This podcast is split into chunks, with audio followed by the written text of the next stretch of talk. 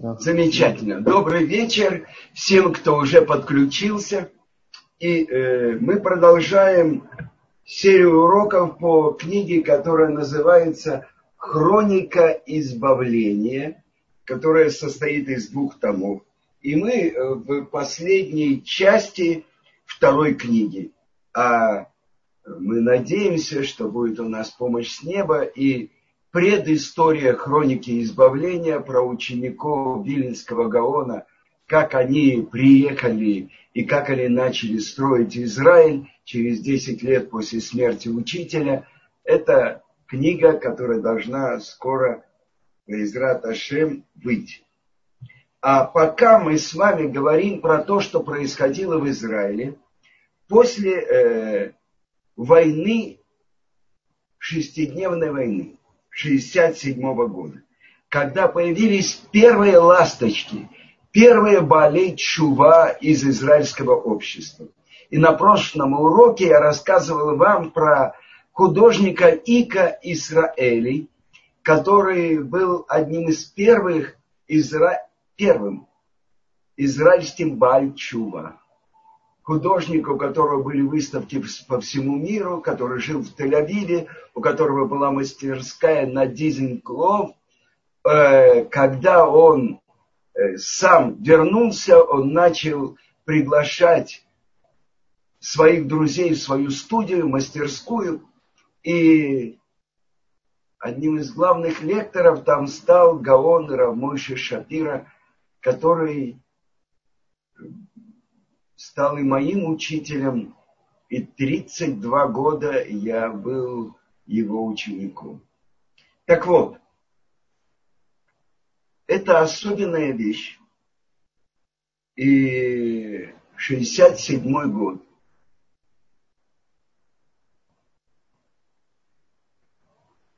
Первый Бальчува Ика Израиль. А затем за ним капля за каплей начали присоединяться новые и новые боли чува. И особенно это движение э, расширилось после войны Йом-Кипура, после трагических событий, э, несмотря на то, что и это была э, победа израильской армии, но то, что поиск правды, поиск истины, когда многие светские израильтяне разочаровались во всех идеологиях, которые, любая идеология ран, раньше или позже, она умирает. А поиск правды, еврейское сердце хочет найти главные ответы на главные вопросы. Зачем я живу. Что такое жизнь? Есть ли смысл во всем сотворенном мире? Если я кошка или крокодил, которые проживают свою жизнь и умирают, то вообще нет смысла в моей жизни. Но человек, а тем более еврей, он хочет найти этот главный стержень. И вот, то, что происходило я хочу вам рассказать одну историю, которая происходила буквально в начале войны, шестидневной войны. И в одной семье в Кибуце родился сын. Эта семья тоже пережила катастрофу, хотели забыть все, начать все заново. Э, израильтяне э, называют себя сабрами которые родились в Израиле. А сабра – это колючий такой э, кактус, можно сказать, со сладкими плодами.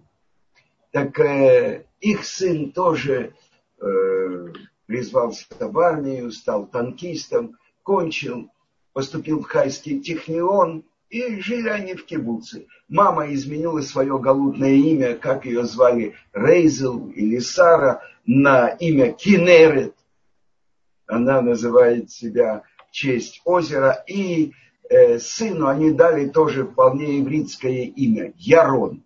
Э, и вот э, шестидневная война, и призыв резервистов. И мама прячет его военную форму. Она говорит ему, ты у меня один единственный сын, я не хочу, чтобы ты погиб. Ну, в общем, с большими трудностями отец достает его военную форму, и он получает задание э, оказаться на своей базе, и уже в танках они едут и располагаются в центре Иерусалима. И говорят, что ждут приказа, и они должны будут идти, э, наступать в сторону старого города. А пока он видит, пока на площади собираются какие-то люди, центр Иерусалима, это то, что называется площадь субботы, Кикар Шаббат. Собираются какие-то люди в халатах, спрашивает он, а кто это? Э, это что, иорданцы? Нет, это наши, это наши досы. И раздают каждому пластиковые пакеты, дают э, э, бумажку, э, листик, чтобы написали последнее э, письмо домой. Потому что бои, ожидается, что бои будут достаточно напряженными, кто выживет, неизвестно. И вот он, светский израильтянин в военной форме, он выходит, и от него шарахаются эти религиозные. И он встречается глазами с семилетним мальчиком и спрашивает его на иврите, как тебя зовут. А мальчик отвечает ему на идиш, э, у сердца. В общем, как-то они находят общий язык, и мальчик говорит, что его зовут Йоэль. А как тебя зовут? Ярон. Ярон. Бенкинера. И вдруг этот э, танкист спрашивает у мальчика, а скажи, а как молиться, как, как, как молиться, как... И мальчик э, с трудом понимает, что это такое лид палель, а на идыш это дарвины. И тогда мальчик говорит, идем, показывает ему знаком. Он дает ему руку. Этот э, танкист, конечно, без кипы, без всего. И они идут. И этот мальчик ведет его в сторону своего дома. И вдруг с балкона кричит ему женщина. Э, Йоэль, Йоэль, Кумаэр, Кумаэр. Она видит его с солдатом, и она кричит ему, возвращайся. И мальчик пожимает плечами и слушает и уходит. А этот Ярон идет грустный и начинает писать э, письмо 40 минут до э, начала атаки. И он пишет своим родителям, что вы можете гордиться своим сыном, я выполню все, что мне прикажет мой народ и моя армия, но если я погибну, я прошу, чтобы это письмо вы вывесили в э, столовой кибуца. И у меня к вам есть претензия. Почему вы меня не научили молиться? И вдруг он слышит стук. В танк его стучат он, э, не дописав письмо, закладывает его в пластиковый пакет, кладет в карман, выглядывает, и он видит, Йоэль стоит со своей мамой, и у него в руках вот такой вот ой, большой седур. Он выходит, и Йоэль, этот мальчик семилетний, говорит, Дарвинин, Дарвинин, вот это молитва. И вы знаете, это большой седур, это э, даже с серебряной крышкой. И он ему дает его. И он берет его и кладет в карман, который э, у него в военной гимнастерке прямо на сердце. И вот они начинают идти и прорывают. Это было буквально граница э, в Израиле. Я много лет давал уроки на Коль Израиль. Это было возле э, э, площади, на которой находится военная полиция и так далее. И вот там проходила граница. После Миашарим, э, и они прорывают границу и идут, и э, пробиваются на танках, и уже подходят к, ста, э, к э, я не знаю, где, Штемские или Львиные ворота, но танк его подбивают, и он получает приказ выйти и с автоматом бежать.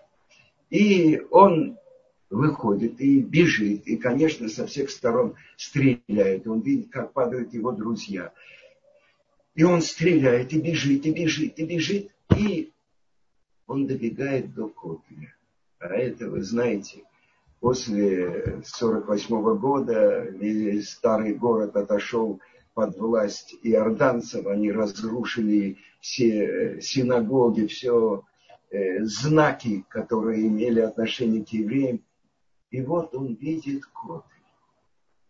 И это, конечно, оторопь. И он подходит. И он достает этот сидур. И что он видит? Пуля попала прямо в этот сидур и застряла. И не дошла до его сердца. Когда танки сдвинулись, он видел, как с балкона один вот этот еврей, большой еврей в халате полосатом, он делал такое движение. Э, потом, когда он искал эту семью Йоэля, который дал ему Сидор, который спас ему жизнь, и он нашел это, с этого балкона этого коина, который их благословлял. И он, конечно, задал себе вопрос, как Творец спас мою жизнь. Ведь эта пуля, если бы не было там Сидура, она пробилась бы его, и он бы был среди жертв тех, кто погиб. Он начал учиться в Ешиве Варсамех, а потом искал этих своих спасителей. Это 67 год, шестидневная война. А война Йом-Кипура – это тоже я хочу рассказать вам историю. Это я устраивал семинары для русскоязычных э, студентов, школьников и звал, чтобы рассказал свою историю герой Израиля, полковник Нох Ерц. И вот его историю я хочу тоже вам рассказать. Э, войну Йом-Кипура Э, не просто так арабы выбрали этот день. Э, это планировалось в Москве, в генеральном штабе, что в этот день евреи молятся, и можно их заставить э, врасплох, но именно потому, что это был Йом-Кипур, и даже светские евреи в Израиле все-таки один шанс Творцу дают. И в Йом-Кипур я видел людей, которые в течение года вообще никогда не переступали порога синагоги, а э, якобы считал себя религиозным. И вдруг я вижу, они стоят э, в нашей центре абсорбции в синагоге в талитах. А я думал, талит надевают только утром. И я вернулся домой, надел талит.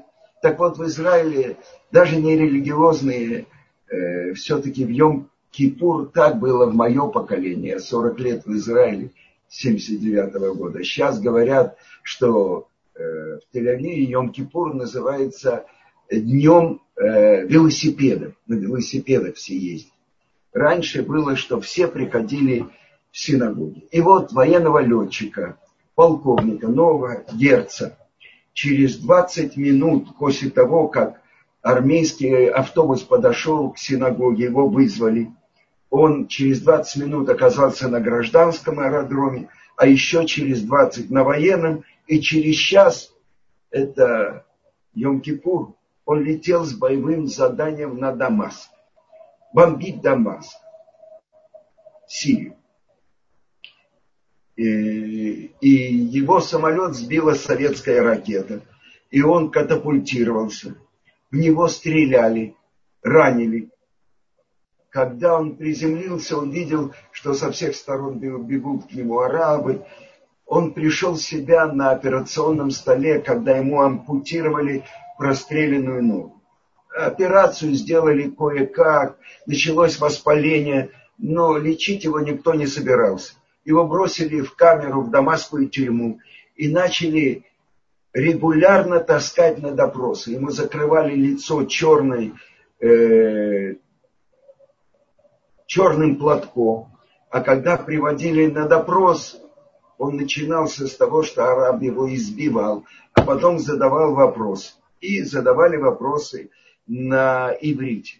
И вот этот очередной арабский следователь, он задает ему вопрос, откуда вы взялись на нашу голову? Я уже пятое поколение живу в Хайфе. Откуда ты пришел на нашу землю? Что он мог ответить арабу? В самом деле, какое право у него жить в Израиле? Он думал об этом всю ночь. Э, его родители бежали от Гитлера и поселились в Израиле. Он понимал, что шансов на спасение у него практически нет. Э, нога э, буквально горела. Э, он просил врача, пришел санитар, дал ему бинты, дал ему спирт, говорит, сам перевязывай себя, еврейская собака. Но Главное то, что он не находил своего ответа на вопрос араба. Что он мог ему ответить? То, что его учили на курсах офицеров, то, что мы оплот западной цивилизации на Ближнем Востоке. Что он мог ответить этому арабу? Он пытался себя убедить, что он законный житель Израиля, а араб, он пришелец и захватчик. Но все доводы логики оказались шаткими и противоречивыми. И вот он рассказывал. Э, ночь, э, за окном падает снег, Дамаск. Он сидит закутанный в байковое одеяло, дрожит, потому что у него температура, он понимает, что от гангрены шанса выжить у него нет. Но больше всего его мучит то, что у него нет ответа на вопрос араба. И вдруг он слышит то, что шепчут его губы. Шма Исраэль, Ашем Элокейну, Ашем Эхо опять вслушивается и опять произносит эти магические шесть слов. И несмотря на то, что текут слезы по его лицу, он начинает улыбаться. Он открывает для себя ответ. Исчезает чувство безысходности. Ослабела боль. Он нашел свой единственный ответ. Он знал, что пришел сюда, потому что эту землю дал его предкам, его працам, Аврааму, Ицкаку, Иакову, его народу сам Творец. И после этого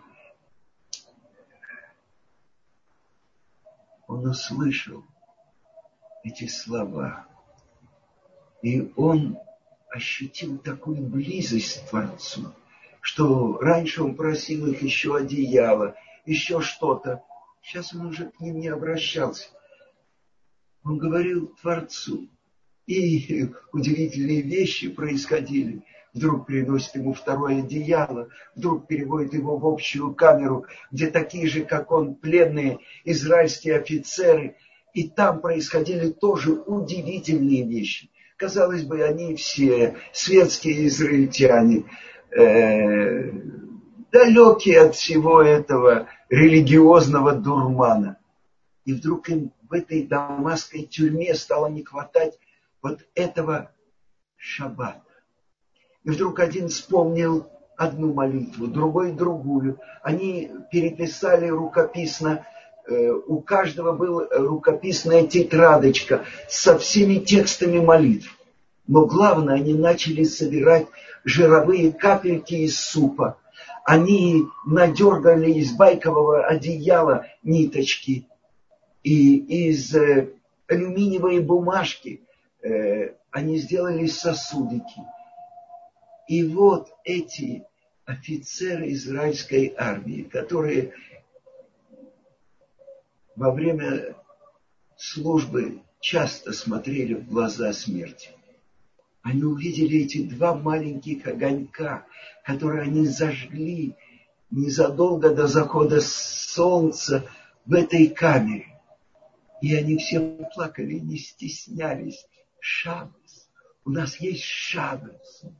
И он говорил, что такое счастье было. Такая связь с Творцом. И он только просил, чтобы не быстро их обменяли. Через Красный Крест после победы э, в войне Йом-Кипура обменяли советских пленных на них, и он вернулся в Израиль. И, конечно, летать на самолете он уже не мог, ему отсекли ногу, может быть, даже выше колена.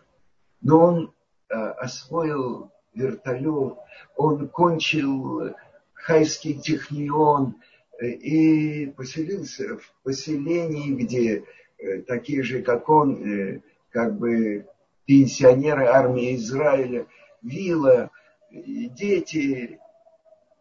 И вдруг он увидел объявление. Вот эти самые, э, то, что я рассказывал на прошлом уроке.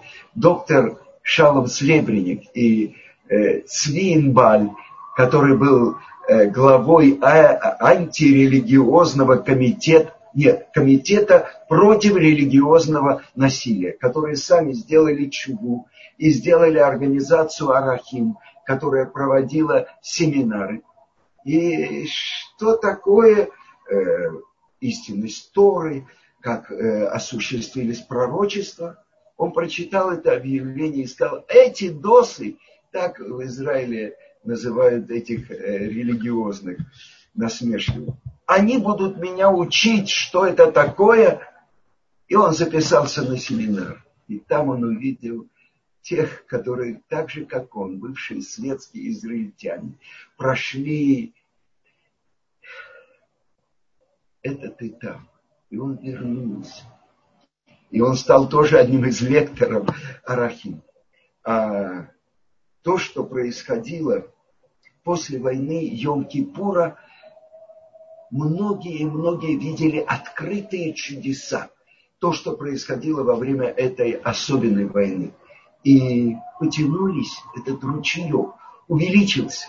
И э, особенную вещь, особенная вещь произошла, когда в 76-75 году через несколько лет после войны 73 года Йом-Кипура э, уже было первое израильское отделение Ешивы Ор-Самех, в которой был э, Ика Исраэли, первый Бальчува. И вот один из самых популярных актеров театра, кино, эстрады, Уризор, которого называли символом светского Израиля. Э, его называли самым светским израильтянином. Он часто высмеивал в своих программах э, этих евреев, которые пронафталинены, этих, которые хранят верность законам Торы. И вот его позвали в Иерусалим на семейное торжество одного из его прежних друзей из Тель-Авивской богемы – Э, Мордыхая Арнона. Он был э, очень тоже популярным человеком э, эстрады, и он женился, и у него родилась дочка, и вот на это празднование позвали Уризор. И там было много гостей, и среди них был один спокойный человек, одетые, как одеваются в религиозных кварталах. И на обычные нападки у Ризора против устаревших религиозных мифов этот, собеседник, этот собеседник вдруг сказал, а истинность Торы я могу вам доказать. Уризор, который в это время слушал курсы на философском факультете Тель-Авивского университета, сказал, что вы можете это доказать? Вы хотите мне сказать, что это вообще доказуемо? Да, именно так, ответил скромно этот собеседник. В своей книге «Убахарта Бахаим» и «Выбери жизнь» Уризор рассказывает об этом особенном человеке. Тогда в книге он э, не назвал его фамилию, но мы знаем, и это сейчас всем известно, это выдающийся иерусалимский мудрец, глава Ешивы Адера Терияу, Рав Зильберман. Он тоже был выходцем из довоенной Германии, а затем учился самых ведущих ешивах Израиля. И вот этот человек произвел на него особенное влияние на Уризора. Он был эрудирован, он знал несколько языков, был в курсе последних научных открытий, прекрасно разбирался в истории Израиля как древней, так и современной. Но особенно удивило Уризора, Озора его редкая уравновешенность и спокойный тон. Тон, которые свидетельствуют о незаурядной внутренней силе. Я весь вечер наблюдал за ним, ну, пытаясь найти хотя бы маленький изъян в его поведении, в рассуждениях, в манере держаться, и не нашел. И в конце вечера э, Равзильберман передал ему свой номер телефона и предложил встретиться через несколько дней. И есть фотографии, на которой Уризор в шортах без кипы сидит возле Рав Зильбермана. И Уризор получил все свои доказательства. И то, что он пишет в своей книге, что у него хватило мужества принять открывшуюся ему правду.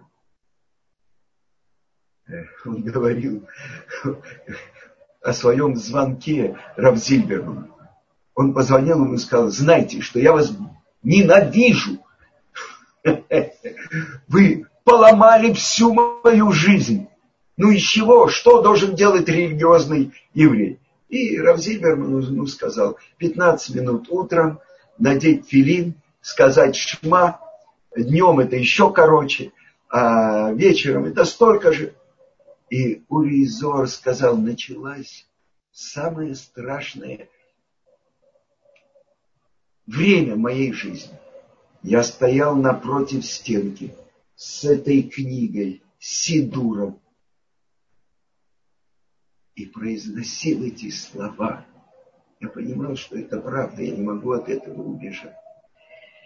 И несмотря на то, что ему было уже в районе 40 лет, Э, он поступил в Ешиву для Бали Чува Орсамех. Он э, э, отказался от своей популярной э, телепередачи «Это мой секрет» и начал серьезно изучать Тору. В Израиле это был просто шок. Как-то Уризор рассказывал, я ехал по Тель-Авиву, и кто-то бибикает, бибикает, бибикает, э, чтобы он открыл окно. Он открыл окно там сидел э, тель-авивец, и он закричал, как ты мог такое сделать? Для всех это был шок. Но некоторые его тель-авивские знакомые по богеме, они говорили, это его новое увлечение. Скоро ему это надоест, как и все остальное. Но после того, как он учился в Ешиве Урсамеев, он перешел в Ешиву своего наставника Рав Зильбермана, а затем сам начал там давать уроки и стал одним из руководителей новой организации Лев Леахим, сердце моим братьям. И сколько детей, сколько юношей, сколько подростков э, вернулись благодаря деятельности Ури Зора и всей этой организации. То есть на глазах израильтян совершалось настоящее чудо, пусть и чуть-чуть скрытое. Я приехал в Израиль в 1979 году. И я вступил в организацию э, израильских э, концертирующих артистов. И у меня принимал экзамен ведущий израильский актер э, Мин Шайка Афир. И я уже был в кипе. Это, я не помню, какого цвета она была, красная, синяя. Но я показал ему э, свою программу пантомимы, и меня приняли, и я участвовал в фестивалях, которые проходили в Тириатарбе. Но то, что мне сказал Шайка Афир, у нас был друг, это два года после того, как Уризор начал учиться в Ешиве. У нас был друг, и он был у нас главнокомандующим, Раматкалем. А сейчас он Раматкаль Удосов. Но он так подозрительно посмотрел на мою. Из России приехал из Москвы еврей. Мим, вроде профессионал, режиссерский диплом и так далее. Кинофильмы за спиной. И тоже уже, ой, в кипе. Ну, э, то, что произошло в Израиле в 70-е годы и то, что происходит до сегодняшнего дня, это много веков не было в еврейском народе. Вначале из еврейского народа ушли во время греков евреи-эллинисты, затем первые христиане, потом караимный в Вавилоне вероотступники постепенно полностью порывали со своим народом и переставали быть евреями. До конца 60-х годов 20 века Баалей Чува, возвратившихся, можно было считать по пальцам. Один из них был э, политик и поэт из Голландии, доктор э, юриспруденции Дехам, который стал учеником Иерусалимского мудреца Рава Зонентин. Таким был писатель, получивший Нобелевскую премию за свои произведения э, Шаягнон. В юности он изучал Тору, потом бросил, а затем, благодаря Рав Куку, вернулся. Итак, кто опять возвращался к вере отцов, на него просто приходили смотреть возвращались единицы, а уходили тысячи. Но после шестидневной войны все изменилось. Отход завершился, и хлынула первая волна прилива, которая особенно усилилась после войны Йом-Кипура 73 года. Теперь возвращались сотни и даже тысячи, а затем десятки тысяч. Многие оставляли свои престижные доходные профессии и посвящали свою жизнь углубленному постижению Торы. А своих детей они уже отдавали не в светские школы, а в хедеры и ешивы. Такого крутого и массового поворота к праведности не было возможно со времен храма. А, это побудило евреев вернуться и отыскать свои истоки, без всякого принуждения или давления, только по призыву сердца. И это происходило в том поколении, которым как никогда было столько доступных удовольствий. Но Вали Чува решительно отворачивались от всех этих соблазнов. И такое же происходило в Америке, которая отличалась своей сытостью и вседозволенностью. И такое же происходило в Советском Союзе. Я на первый свой урок Торы попал в 1978 году, когда мы подали документы о выезде. Я уволился из театра, и подпольно мы начали учить иврит. И я попал на первый урок Торы. Выпускник Мехмата э, Шахновский. Э, на квартире одного отказника на площади, э, э, где это, там, где Министерство иностранных дел, в конце Арбата, Смоленской площади. на квартире собрались шесть-семь человек, э, мужчины, женщины, и он читал нам пятикнижие и переводил, и читал Раши и переводил. Я впервые встретился с еврейским взглядом. От начала до конца я прочитал то, что называется у христиан Веткий Завет, и ничего не понял. А здесь открывалось то, что на самом деле там сказано, как устная Тора открывает, что это. И в Израиль я уже приехал в Кипе, которую мне подарила жена в 75 году на день рождения. Она шила ее из своего джинсового сарафана. Так что я уже думал, я крутой религиозник. А на самом деле перед отъездом я специально отложил, взял билет на позже, чтобы я мог Йом-Кипур провести в московской синагоге. И я уже э, взял Сидур на русском языке. Так что это были наши шаги. Э, уже были группы. Э,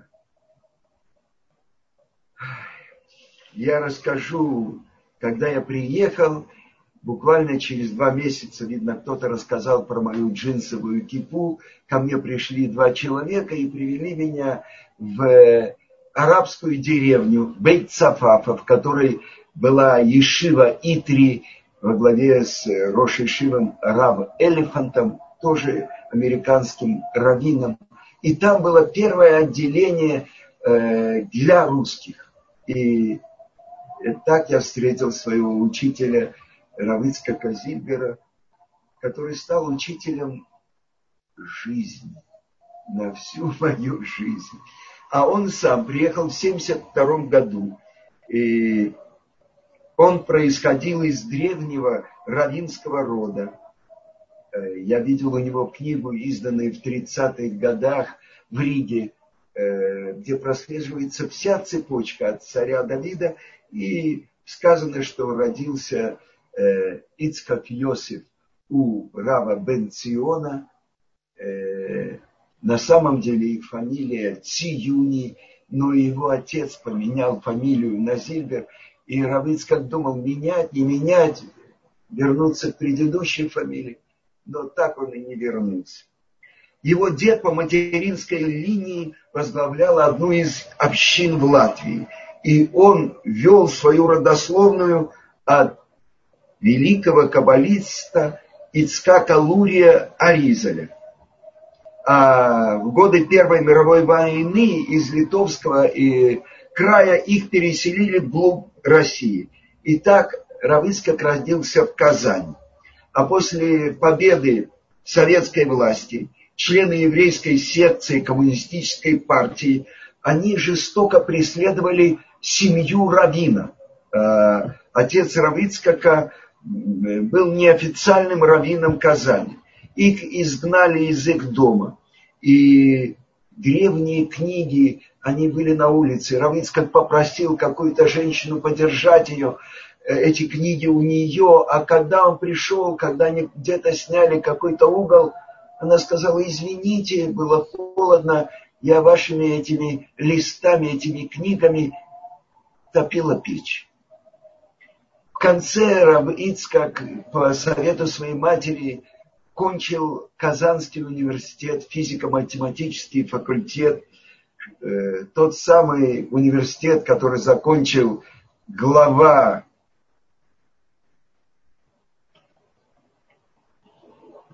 тот, кого причисляли к божеству, и труп которого до сих пор лежит на Красной площади – Владимир Ульянов. Рав Ицкак, он э, был учеником академика Чеботарева, потому что в Казани оказалось э, все ведущие ученые из Москвы, из Академии наук. И он сделал особенную работу по высшей алгебре и теории чисел. И он даже собирался послать ее самому Эйнштейну но затем он себе это запретил. Почему? Если он будет ученый математик, тем более с мировым именем, ему будет тяжелее соблюдать субботу и вырваться из Советского Союза. И он приказал себе больше эту тему не трогать. В течение 20 лет Равыцкак работал учителем математики и астрономии в советских школах. И он скрывал то, что он соблюдает заповеди. И никогда в субботу он не писал. И именно в субботу приходили к нему комиссии из Горано и говорили, что учитель ведет так живо урок, он заставляет учеников работать.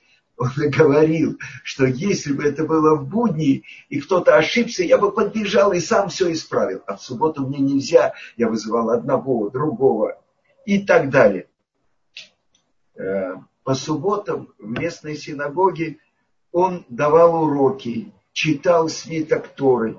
Я чувствовал, что за мной следят, что власти знают о том, что я преподаю Тору но у Равыцкака было одно выражение. Но я просто не мог делать что-то по-другому.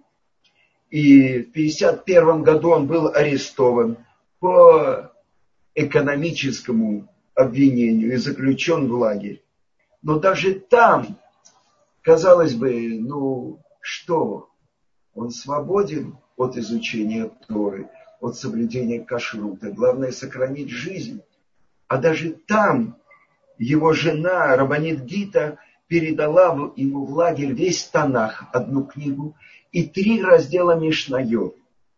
Также она передала э, тайно, э, Рабыцкак рассказывал, Тфилин. Ему дали подержать его старшую дочку э, Сару, а у нее в валенках были самые маленькие тфилин. И когда он ее держал, из, ее валенка он переводил, пере, э, перебросил э, тфилин в свой валенок. И э, даже там он каждый день учил Тору. Причем место он показывал, это было 20 сантиметров, было занавес и какие-то старые валенки. А 20-ваттная лампочка и замерзшее окно.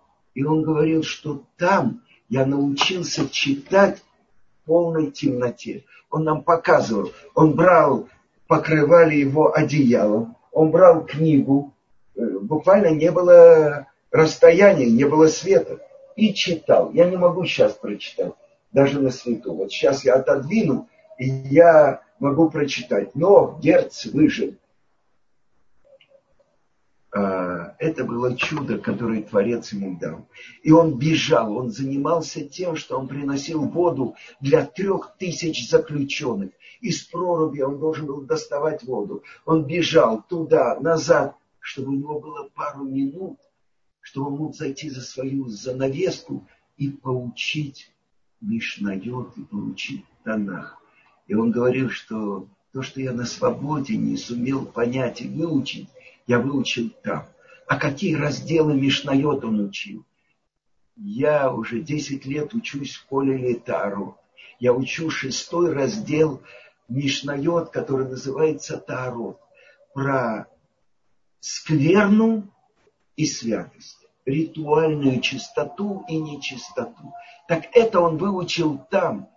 Причем он выучил наизусть.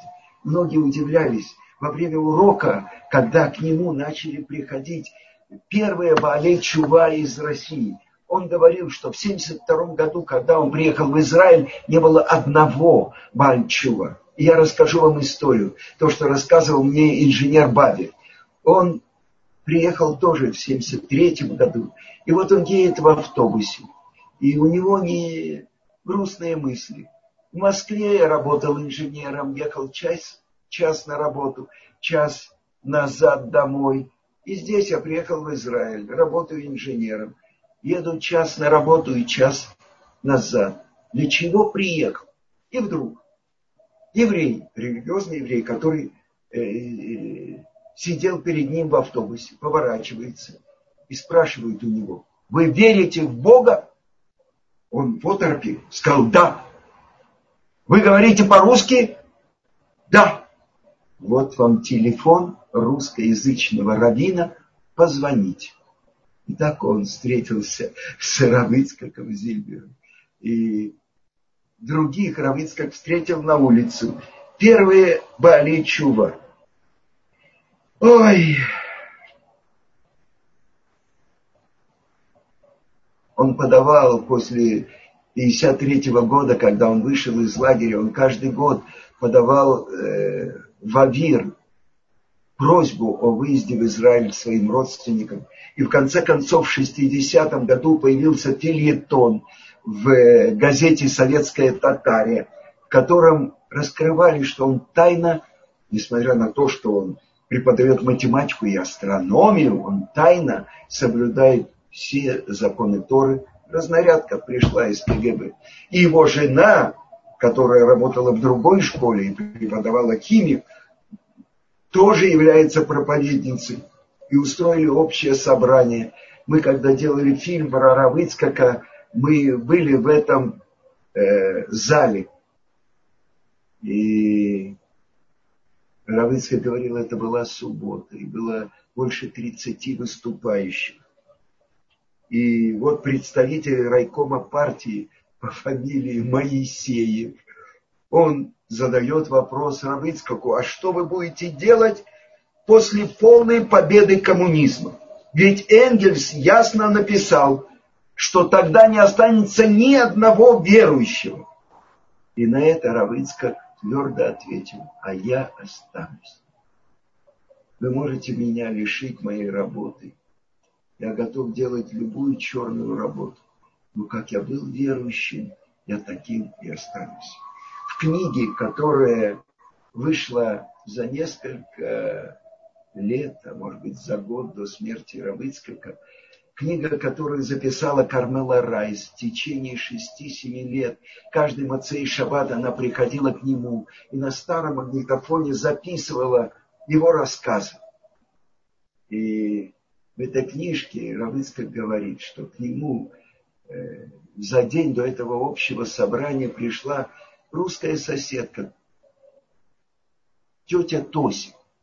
И она сказала ему, Исаак Яковлевич, если вы откажетесь от Бога, с кем же он тогда останется? Это меня больше всего поразило. А все те, кто были на собрании, было много. Даже потом они к нему подходили и говорили, вы бы сказали, что нет, а мы знаем, что да. Но это нельзя, сказал Равицкий. И требовали лишить их родительских прав, забрать детей в детдом. И пришла повестка из КГБ. Тогда была целая кампания – были священники, которые на общих собраниях отказывались от своей веры, по телевидению их показывали. И это то, что хотели, чтобы он отказался. И когда он получил эту повестку из КГБ, он понял, пойти туда легко, а выйти. И он ночью одалживает деньги и едет на поезде в Москву, а оттуда переезжает в Ташкент и там было легче и соблюдать, и семья не знала, его искали. А после этого семья переехала в Ташкент, и там начала подавать документы. И в 1972 году они приехали в Израиль. И вот первая суббота в Израиле. И Равыцкак говорил, я понимал, что могут быть там евреи, которые тайно дома курят или включают свет – но чтобы на улице публично в святой земле Израиля нарушали субботу. И когда он увидел, идет израильтянин, подходит к машине, Равицкак останавливает его и говорит, простите, но сегодня суббота. А тот ему отвечает, ума быках, ну что из этого? Садится в машину и нарушает публично субботу. А какие-то оголтелые атеисты прямо в автобусе сорвали косынку с головы его жены. Тогда Равицкак начал думать, может вернуться в Советский Союз. Сердце говорит, убегай. А разум говорит, это твоя страна, это твой народ. Ты должен здесь делать что-то, чтобы приблизить евреев. А в том же 72 году он поехал э, в Америку. И там он встретился с великим мудрецом Рав Ицкаком Гупнером. И тот, выслушав его историю, э, сказал ему, ты должен стать новым Хофицхаймом. Хофицхаймом для русских евреев, которые ничего не знают. И в 1973 году, э, несмотря на то, что у него уже была работа, он преподавал математику в Кириатнор, он оставил ее, и было открыто первое маленькое отделение Ешиве Двары Рушалаем, в самом центре э, Иерусалима. Равыцкак был большим знатоком Торы. В России, в Советском Союзе он несколько раз э, за год завершил изучение всего Талмуда. Но к нему приходили те, кто ничего не знали, такие, как я. И он понимал, что их нужно кормить с ложечки. И что он учил? В основном недельные главы Торы, так как и учил его в детстве отец. Он читал по Торе, как читает в синагоге с напевом строчку на иврите, а затем переводил ее на русский и приводил комментарии Раши, Рамбана, э, Ибн Эзры. Часто он э, начинал свой рассказ со слов «интересная вещь». Или он говорил «сейчас я вам расскажу такое, что вы должны подпрыгнуть до потолка». И действительно подпрыгивали. Например, выяснялось, что то, что учили в Советском Союзе в школе, в институте, что человек произошел от обезьяны, оказалось все наоборот обезьяна произошла от человека. В Талмуде рассказывается, что часть тех, кто строили Вавилонскую башню, они потеряли разум и дар речи и человеческий облик. В это было очень легко поверить. Гораздо легче, чем то, что человек, который способен молиться, изучать Тору, произошел от этой покалеченной обезьяны, которая сорвалась с ветки и пошла строить светлое будущее. Э, летом в Израиле, а у нас лето продолжается полгода, Равицкак проводил свои уроки прямо во дворе Ишивы. Там беседки под развесистой старой яблоней стоял большой стол, и ученики рассаживались вокруг него, и он часто держал кого-то за руку, как будто вел за собой. Это место под яблоней э, он называл наш райский сад. И в этом тенистом уголке святого Иерусалима возрождалась на глазах у этих первых болей чува первозданная гармония сотворенного мира ровно в 9 часов утра, к самому началу урока. Там, как правило, появлялась очень симпатичная пушистая кошка. Ловким прыжком она взбиралась на крышу беседки и располагалась в тени ветвей. Она проводила там несколько часов, и казалось, она внимательно вслушивается каждое слово учителя. А Равицкак, который очень любил животных, искренне восхищался ее постоянством а постепенно эта райская группа в этом райском саду росла. И новые ученики были совершенно разных возрастов и профессий. Многие были инженерами, один был даже конструктором космических кораблей, были врачи, один даже был врачом-гипнологом. Доктор Мендельсон.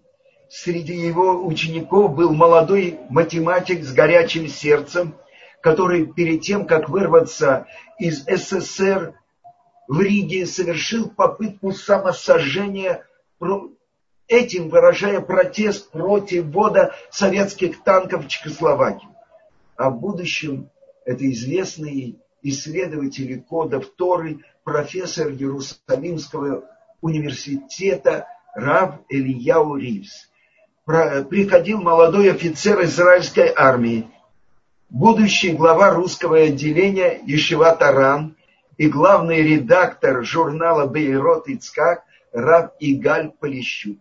Частным гостем был знаменитый боксер, а позднее известный писатель Эли Люксембург. Приходил дрессировщик тигров, который приехал из Германии. Много было поэтов, художников, музыкантов, а один из них в перерыве между занятиями упражнялся на своей виолончели. В общем, было весело.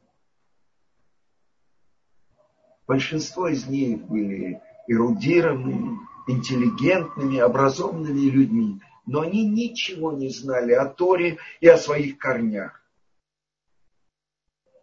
Человек, который вырос среди других народов, он называется в Талмуде Тинок Шинишба, плененный ребенок. Ребенок, который вырос в плену. Это еврейские дети, которых увели в плен они выросли без родителей. Они не знали еврейского языка. Они ничего не знали ни о Торе, ни о своей стране. А возможно, они даже не знали, что они евреи. Они говорили на языке пленившего их народа, думая, что это их родной язык. И все же они постоянно чувствовали, что они не такие, как все вокруг. Они приходили к Раву Ицкак. Ни их отец, ни их дедушка их не учили в детстве то. Они выросли в плену у чужого народа. И Раб Ицкак помогал каждому из них пробудить память своего еврейского сердца. Во многом они были как дети. Сначала, когда они приходили на урок, они надевали кипу, а после урока засовывали ее в карман. Они учились говорить и читать на святом языке Торы.